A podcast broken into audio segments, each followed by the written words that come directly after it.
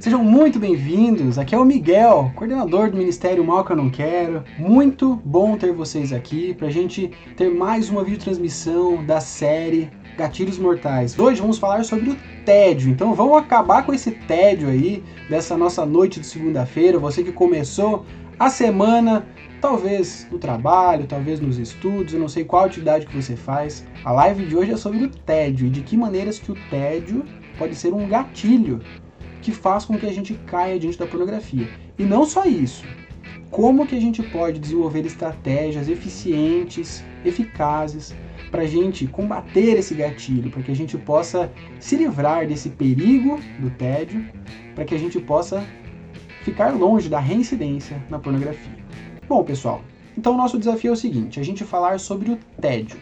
E por que falar sobre o tédio? Primeiramente, é o seguinte: é, a realidade é que a maioria das pessoas busca pornografia não tanto porque já está com os seus desejos, os seus instintos à flor da pele, não tanto porque ela já está com estímulos muito altos de ordem sexual, mas sim porque ela quer ter estímulos sexuais, porque ela quer buscar algum tipo de, de estímulo para o seu cérebro, para o seu corpo, para que possa então ter um prazer, ter uma excitação, ter um orgasmo. Essa é a busca que as pessoas fazem dentro da pornografia.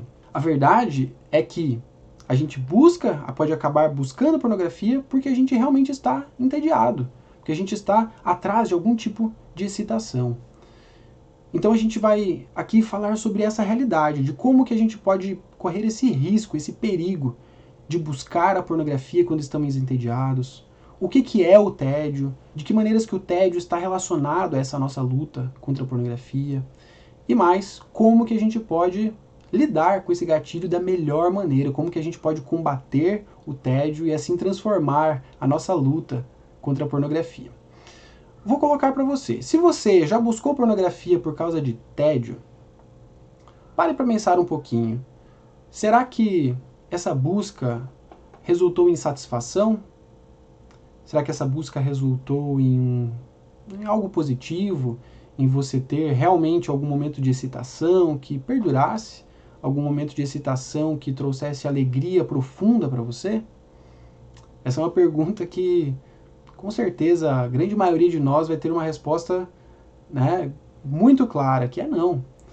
A pornografia não nos satisfaz, a pornografia, na verdade, só nos decepciona, só nos frustra. Agora, para falar sobre tédio, vamos então inicialmente verificar o que, que as pessoas estão falando sobre o tédio, porque a nossa conversa aqui sobre os gatilhos mortais está baseada na pesquisa que foi feita este ano, uma pesquisa estatística, para a gente descobrir quais são os gatilhos mortais, quais são essas dificuldades que as pessoas passam. E a gente fez um levantamento estatístico e com as respostas de quase 400 pessoas chegamos aos seis principais desafios que as pessoas passam. No episódio anterior, episódio 1, a gente falou sobre o primeiro deles, o gatilho das redes sociais. No episódio de hoje, nós vamos falar sobre o gatilho do tédio. Esse gatilho foi mencionado por 8,33% das pessoas. Tem bastante gente, 8,33% é praticamente um em cada 10 pessoas. Então, se a gente for olhar aqui para a nossa comunidade no Instagram, por exemplo, a gente tem praticamente 11 mil pessoas. Pense que seriam mais ou menos 1.100 pessoas que dizem que o tédio é o maior gatilho, é o seu maior obstáculo, é o principal elemento que faz com que ela caia diante da pornografia. Então, é muito importante a gente entender o que, que é o tédio, por que, que ele nos afeta e como que a gente pode lidar com ele. Por definição, o que, que é o tédio? Eu trouxe aqui uma definição aqui de um pesquisador de uma universidade canadense, o James Dankert, que é pesquisador dessa área sobre o comportamento humano, sobre a questão do tédio. Ele coloca que o tédio é uma combinação de um fator objetivo, que é uma falta de excitação neurológica, com um fator psicológico subjetivo, que é um estado de insatisfação, frustração ou desinteresse sendo que tudo isso é resultado de falta de estímulo. Então, trocando em miúdos, né, colocando em palavras um pouquinho mais simples, o tédio é quando a gente não tem um incentivo, uma excitação neurológica e também o nosso ambiente subjetivo nos traz insatisfação, nos traz frustração, então é algo que é interno e é algo que é afetado pelas nossas condições externas. Isso pode trazer para a gente uma situação de falta de estímulo. E o ser humano, nós somos movidos por estímulos, na é verdade. É claro que a gente precisa entender que somos movidos, na verdade, por um balanço. Nenhum de nós está preparado para viver uma vida em constante excitação, com um nível lá em cima de né, vivência, de prazer, de estímulos no nosso cérebro, na nossa mente, no nosso corpo. Mas também é uma dificuldade muito grande que nós enfrentamos quando nós estamos lá embaixo, quando a gente não tem muito o que fazer, quando a gente está sem muitas atividades. Então a gente precisa de um balanço, tá certo? Agora, partindo dessa definição, então vamos verificar quantas são as pessoas que estão entediadas. Se você disse que o tédio é para você um gatilho mortal, um perigo muito grande, saiba que 91% das pessoas, de acordo com uma pesquisa de 2003 lá nos Estados Unidos, dizem que estão entediadas por alguma razão. O tédio é uma constante na vida de qualquer pessoa. 91% das pessoas afirmam isso. E talvez, se a gente for olhar aí ao nosso redor, as pessoas que fazem parte da nossa vida, a gente vai ver que em algum momento ou outro, todo mundo está entediado. A gente precisa lidar com esse tédio de uma maneira saudável para evitar que ele faça com que a gente caia diante da pornografia. Então, para isso, para a gente poder entender um pouquinho melhor, a gente já viu o que, que é o tédio por definição, agora vamos ver o porquê que nós nos entediamos, tá bom? Bom, tem algumas características aqui que fazem com que a gente se sinta entediado. Primeira delas, a falta do que fazer. Quando você não tem muito o que fazer, é provável, é possível que você se sinta entediado. Segunda, ter o que fazer, mas não fazer aquilo por alguma razão seja por desinteresse, seja por procrastinação, seja porque a tarefa que você tem para fazer é chata, é difícil, ou não é tão difícil assim, ou porque você não considera ela tão importante, enfim. Você tem alguma coisa para fazer, de repente é o seu trabalho, de repente são os seus estudos, de repente é alguma atividade no seu dia a dia, mas você vai procrastinando, você não acha aquilo tão interessante, é fácil demais, enfim, são muitas as razões que fazem com que você não faça aquela tarefa e aquilo pode trazer uma situação de tédio. Mas existe uma terceira razão pela qual a gente se sente entediado. E essa aqui, olha, nos nossos dias é fundamental a gente entender isso, e especialmente quando a gente está falando da questão da pornografia. A terceira razão pela qual alguém pode se sentir entediado é o excesso de opções do que fazer. Parem para pensar. Eu não sei se você tem acesso a Netflix. Se você sabe o que é Netflix. A Netflix é um site, uma plataforma né, de transmissão de filmes, de séries, que você tem ali um catálogo enorme de filmes, dos mais recentes até os mais antigos, seriados de televisão, enfim, documentários. Você tem inúmeras opções.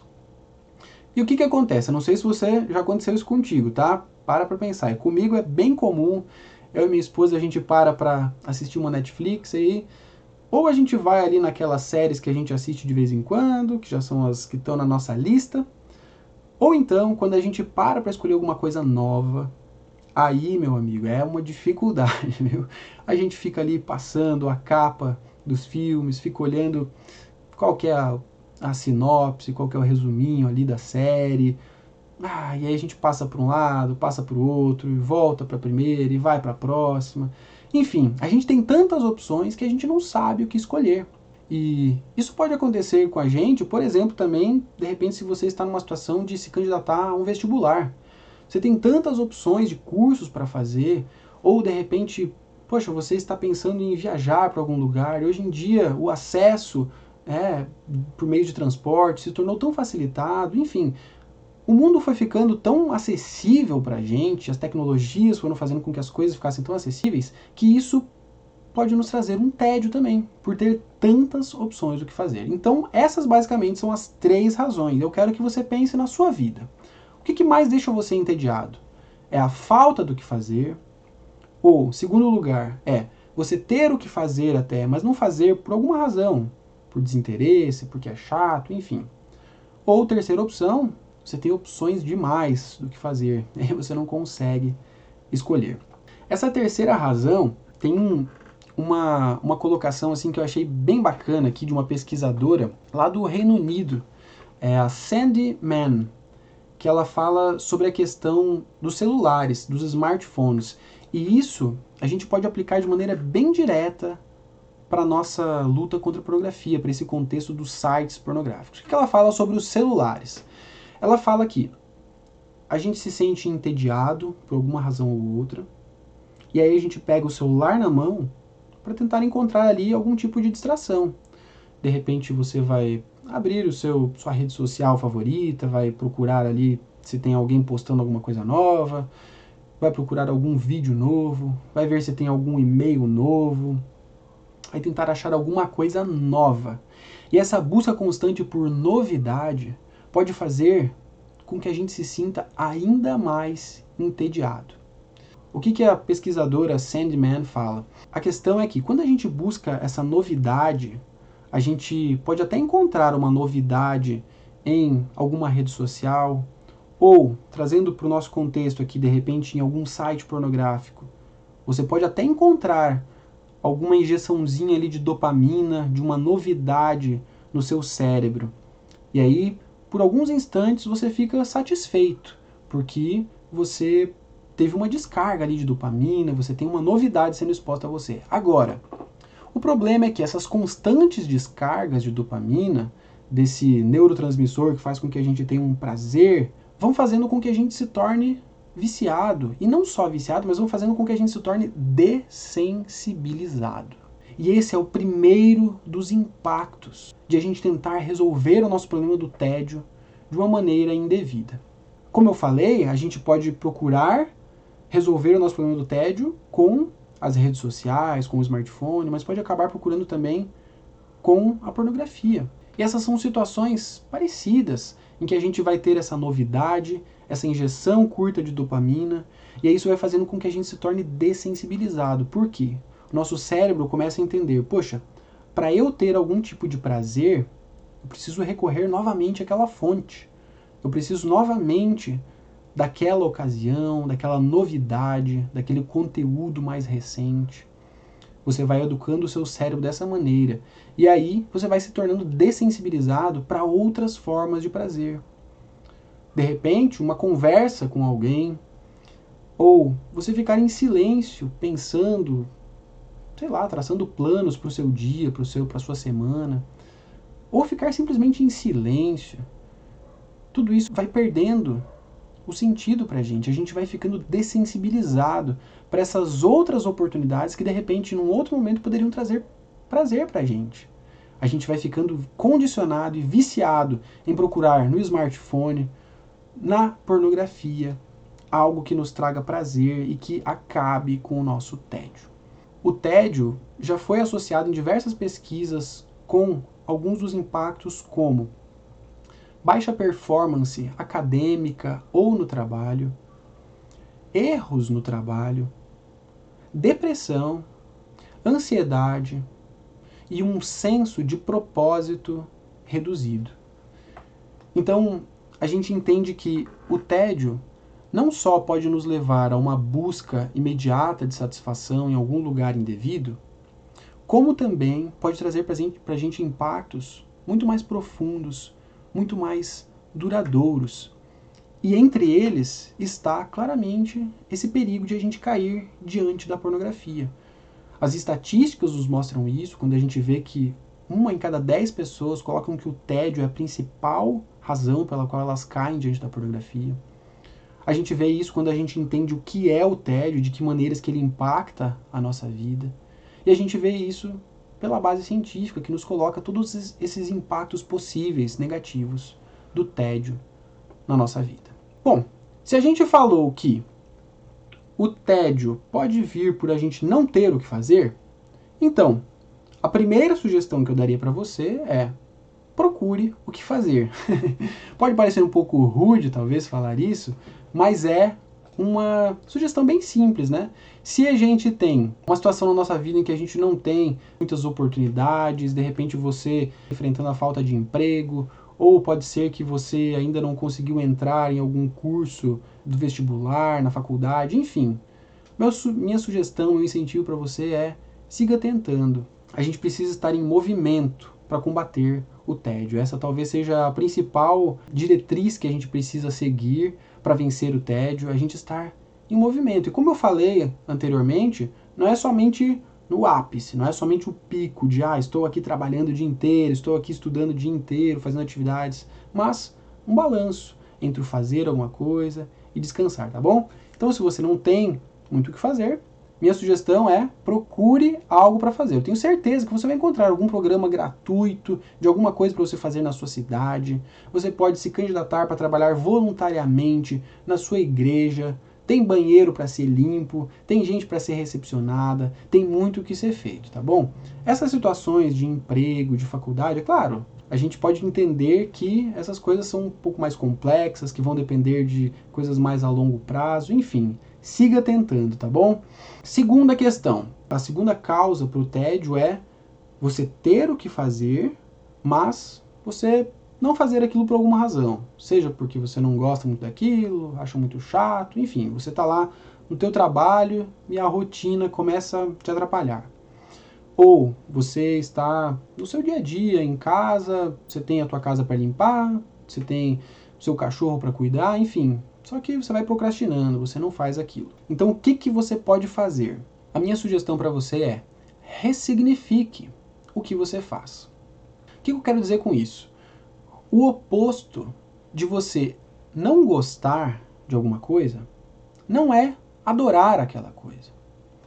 Pensa bem, uma pessoa que não gosta do seu trabalho, o oposto disso não é você, ah, agora eu adoro meu trabalho, eu vivo para o meu trabalho, o trabalho é um ídolo na minha vida, é aquilo para o qual eu me dedico, é aquilo ao qual eu encontro a minha satisfação maior. Não. Isso é uma distorção, uma distorção muito perigosa. O oposto de não gostar do que se faz é encontrar propósito naquilo que se faz. Ressignificar aquilo que se faz. Se você trabalha se você estuda, se você desenvolve algum tipo de atividade na sua igreja, na sua família, todo o seu cuidado que você tem, tudo que você faz na sua vida, pode ser que a gente acabe tratando dessas coisas, dessas atividades, como se fossem ídolos, como se fossem situações e atividades em que a gente encontra a nossa identidade, a gente encontra o nosso significado. Isso é um grande perigo, por quê? Os ídolos sempre vão frustrar a gente. Quando a gente olha para o contexto bíblico, a gente vai ver, desde o Antigo Testamento até o Novo Testamento, as pessoas procurando ídolos e encontrando neles nada. Encontrando neles é, postes de madeira que não veem, que não ouvem, que não falam. Mas a gente tem um Deus que nos dá todo o seu amor, nos dá todo o seu cuidado e nos dá oportunidades, inclusive, de colocar em prática o amor e o cuidado com o próximo no trabalho, nos estudos, nas nossas mais variadas atividades. Então a gente precisa ressignificar e procurar propósito naquilo que a gente faz.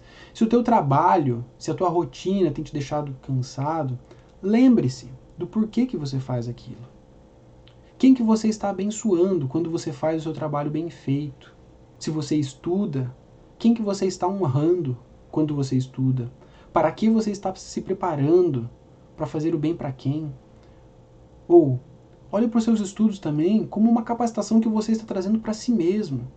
Tudo que você está aprendendo, como você está se desenvolvendo. Então a gente precisa ressignificar aquilo que a gente faz. A gente estar mais atento aos nossos relacionamentos, às nossas atividades e de que maneiras que a gente pode ressignificá-las e fazer então com que elas não sejam tão entediantes assim. Porque quando a gente entende o propósito que a gente tem com essas atividades, aí a gente pode sim vivenciá-las, realizá-las de uma maneira mais prazerosa. Tem uma pesquisa que foi realizada lá nos Estados Unidos que mostrou o seguinte: as pessoas que se consideram, elas sabem lidar de uma maneira boa com o tédio, elas tinham a capacidade de, enquanto desenvolviam atividades entediantes, entreter o seu cérebro de uma maneira positiva. Por exemplo, para ficar mais fácil de entender, as pessoas foram colocadas para catalogar na tela de um computador diversos objetos, então tinham que separar eles de acordo com a sua categoria e tinham que fazer isso durante um tempo bem longo, se não me engano era cerca de 30 minutos.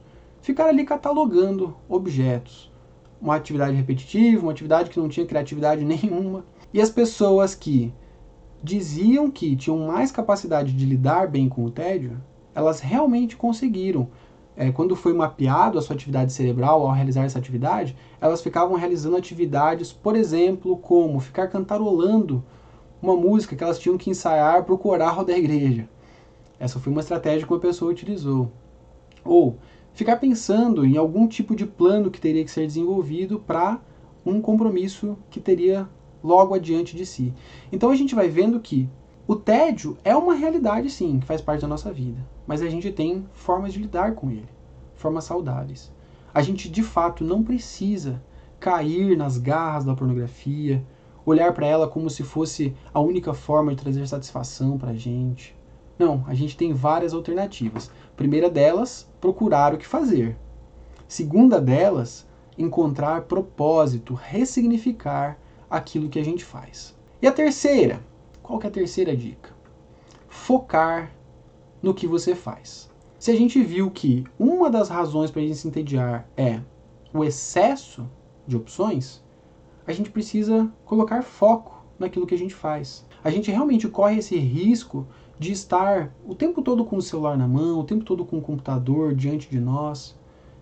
E aí, esse é um risco para a gente de duas maneiras, né? Primeiro, que a gente está a um clique de distância de conteúdo pornográfico. E segundo, que a gente pode acabar tentando resolver o nosso problema do tédio com algo que não nos traga satisfação. Seja uma satisfação rápida ali ao olhar as redes sociais, ao conferir o e-mail, ao ver um videozinho engraçado, ou uma satisfação rápida que é pior ainda, que é com a pornografia. Qualquer uma dessas duas vai ficar ensinando o nosso cérebro que a gente não tem espaço para descanso, para criatividade, para a gente pensar em coisas que estão ao nosso redor e focar naquilo que a gente tem para fazer. No que, que você pode focar?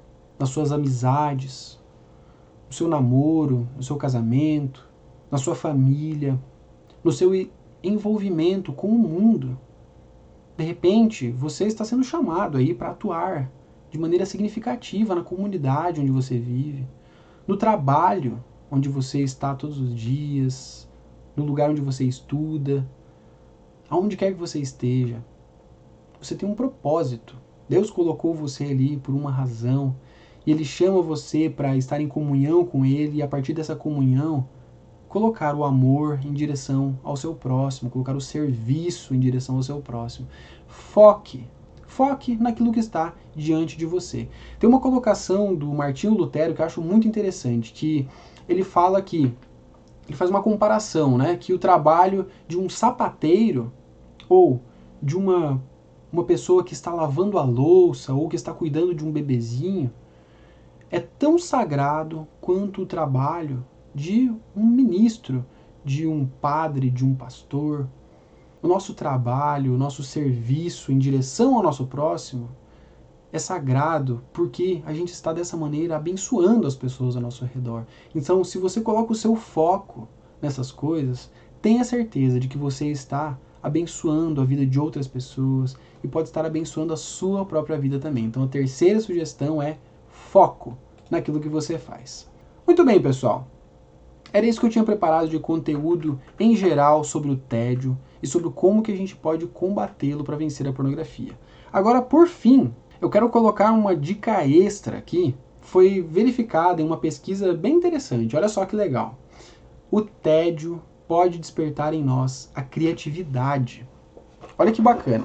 A gente viu aqui que o tédio pode ter esse lado negativo, né? De fazer com que a gente não encontre muito significado no que fazer, de fazer com que a gente não queira fazer nada, e aí a gente viu como que a gente pode combatê-lo, né? Seja buscando alguma coisa para fazer, seja ressignificando o que fazemos ou colocando foco naquilo que está diante de nós. Agora, o tédio também pode ter um lado positivo. É como eu falei na transmissão anterior. Os gatilhos mortais que nos levam à pornografia, talvez a gente pudesse trocar esse nome e colocar para fatores externos. Eles não são somente gatilhos, não são somente uma arma que está constantemente apontada para nós e causando a nossa morte. Mas a gente pode ressignificá-los também e redirecionar essa arma para o bem.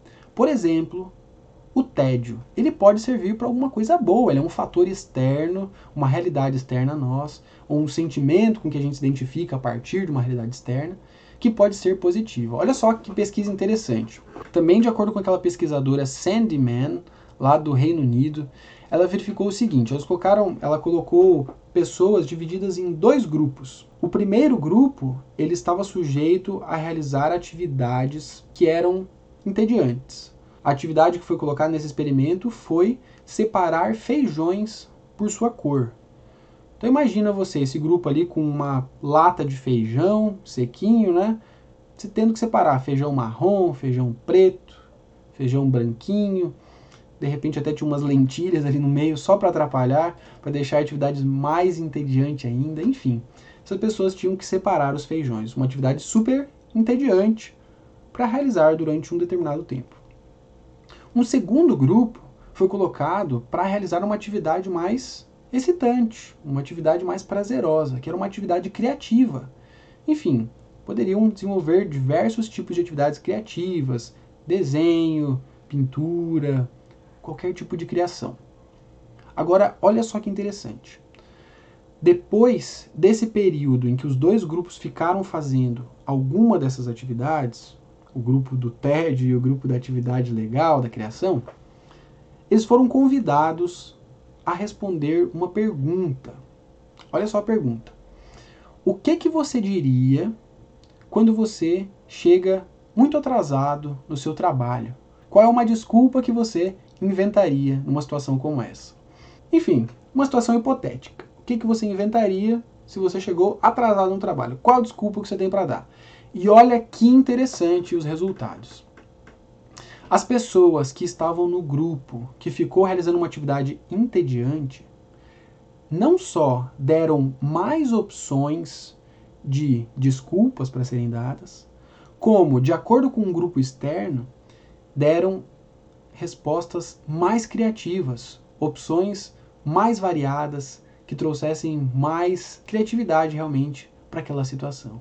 Então veja, dessa maneira a pesquisadora concluiu, verificou que nesse estudo de caso, a gente pode entender que o tédio pode ter esse fator positivo de despertar em nós a criatividade. Muito interessante, né? E é muito bacana a gente olhar para isso, né? Quando a gente está entediado, a gente respirar fundo e lembrar: poxa, eu não preciso recorrer à pornografia. Eu não preciso recorrer a algum tipo de tecnologia que fique ocupando minha mente o tempo todo. A gente pode também ter aquele momento de tédio, de ócio, de silêncio, ouvir os nossos pensamentos, ouvir os nossos sentimentos e de repente curtir aquele momento de tédio, porque ele pode muito bem preceder um momento de criação em que você vai estar mais disposto a fazer algo positivo. E o que fica em resumo, principal para a gente, é a gente entender a responsabilidade que a gente tem diante dos gatilhos. A gente pode correr o risco de falar que, poxa, ah, é, as redes sociais me fazem cair, ou então o tédio me faz cair. Mas a gente precisa entender que a responsabilidade é nossa. Sou eu que escolho ver pornografia quando estou entediado. Sou eu que escolho ver pornografia quando estou diante de perfis que me fazem, enfim, perfis mais sensuais nas redes sociais. E a gente vai ver ao longo dos próximos gatilhos mortais que todas essas realidades estão sujeitas à nossa responsabilidade. Vamos assumir a responsabilidade, vamos combater esses gatilhos, tendo todas essas ferramentas que a gente falou. Recapitulando então, como a gente falou hoje. Se você está entediado por não ter o que fazer, procure o que fazer.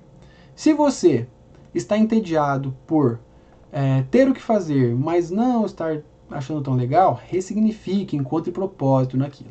Se você está entediado porque você tem muitas opções e não sabe o que escolher, foque. Assim você consegue escolher alguma atividade legal, você pode escolher algo bom e positivo para vencer esse gatilho do tédio e assim estar com mais chance de vencer a pornografia. Tá bom?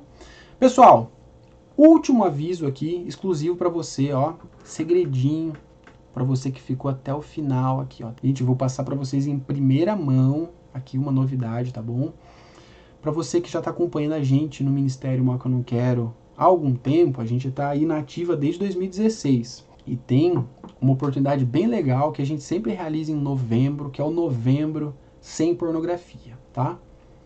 Nesse Novembro Sem Pornografia, a gente vai ter uma semana, semana inicial para abrir o Novembro Sem Pornografia com uma atividade que vai ser muito bacana para você que quer vencer a pornografia.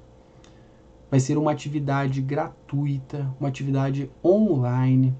Vai ser um desafio em que nós vamos estar juntos ao longo de uma semana inteira com muito, mas muito conhecimento para equipar você, com muitas dicas práticas, com muitos desafios para você implementar no seu dia a dia desenhados especificamente para ajudar você a vencer a pornografia.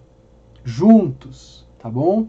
Então, se você tiver interesse em participar de um desafio como esse, para que você possa vencer de uma vez por todas os gatilhos mortais, para que você possa se livrar da pornografia, fique atento às nossas redes e, especialmente, acesse o link aqui na descrição do nosso vídeo no YouTube tá bom?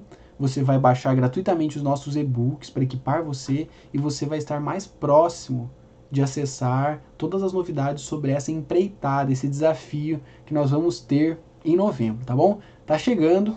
Fiquem atentos, pessoal. Tem a minha dica, hein? Legal, pessoal. Vamos ficando por aqui então. Que Deus nos abençoe para que a gente possa seguir firme nesta semana, reconhecendo os gatilhos que podem fazer parte da nossa vida e de que maneiras que a gente pode lidar com eles. Eu vejo você na próxima segunda-feira, às 9h40 da noite, tá bom? 21h40, pelo horário de Brasília. Vejo você pro capítulo 3, episódio 3 da série Gatilhos Mortais. Um grande abraço, gente. Até lá. Tchau, tchau.